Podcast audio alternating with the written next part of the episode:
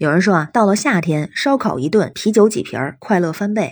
你好，我是天晴。但是这两天啊，有这么一条新闻冲上了热搜，说是有男子啊吃了烧烤之后感染雾肝，这是怎么回事呢？这个雾肝又是什么呢？就最近啊，在江苏有一男子，他平时呢特别喜欢撸串儿，特别喜欢烤腰子，但是最近呢，这位男子他怀疑自己变成了小黄人儿，这是说皮肤变黄啊，出现了什么症状呢？就是低热、乏力、恶心、呕吐、食欲下降等等情况。去到医院就诊之后啊，就被确诊为戊肝，也就是戊型肝炎。那这个戊是哪个字儿呢？就是甲乙丙丁戊那个戊。所以一般如果是提到肝炎这个词儿的话，很多时候第一反应就会联想到像甲肝、乙肝。对戊肝这个名儿啊，听的比较少。但是啊，根据网上的报道说，这个戊肝是病毒性肝炎的一种，它属于一种全人群普遍易感的一个传染病。而且说啊，有这样的一个数据，就是说全球每年约有两千万人感染戊型病毒，导致三百三十万戊肝的病例。而且呢，在一九八六到一九八八年的时候，咱们国家的新疆南部地区曾经爆发过世界上规模最大的一个戊肝流行，当时的发病接近了十二万人，危及生命有七百零七人。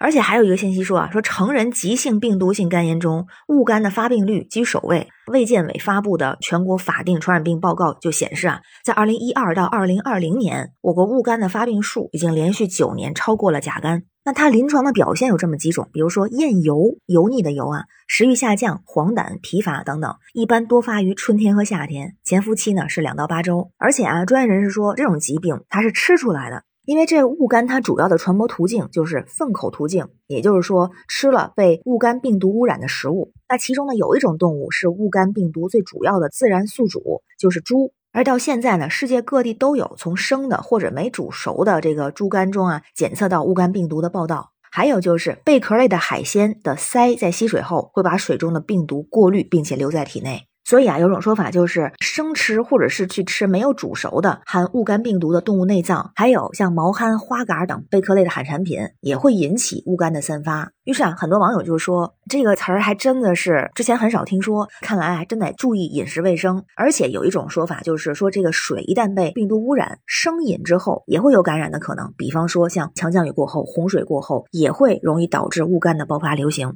那之前民间不还有句老话吗？说大灾之后有大疫，咱们肯定不希望这种事情的发生。这个时候特别需要注意这种细菌、病毒和疾病。所以啊，也有这样的一些建议，就是怎么避免戊肝的感染。在强降雨过后，怎么去注意饮食的卫生怎么做到安全饮食？官方的信息啊，给到我们一些建议，说到四要七不要。比方说，特别是在强降雨过后，要特别留意食品安全，严防病从口入。先说七不要是什么呢？水腌的食物不要吃，变质的食物不要吃，死因不明的动物不要吃，来源不明的食物不要吃。还有啊，就是我们不熟悉的野生的蘑菇，特别是在暴雨之后，别随便采食。还有卫生条件差的凉拌菜不要吃，生水来源不明或者被污染的水不要喝。而对于戊肝的预防啊，还特别强调不吃没煮熟的食物，饭前便后洗手，避免和戊肝患者密切的接触，可以打疫苗。那还有一个强降雨之后的饮食安全四要是什么呢？一个是加强个人卫生，保持乐观的心态；二是及时消毒餐具；再有加强环境卫生。最后一个，万一是出现发热、腹痛、腹泻、恶心、呕吐或者其他身体不适的症状，一定要及时的就医，不擅自的去吃止泻药、抗生素等这样的药品。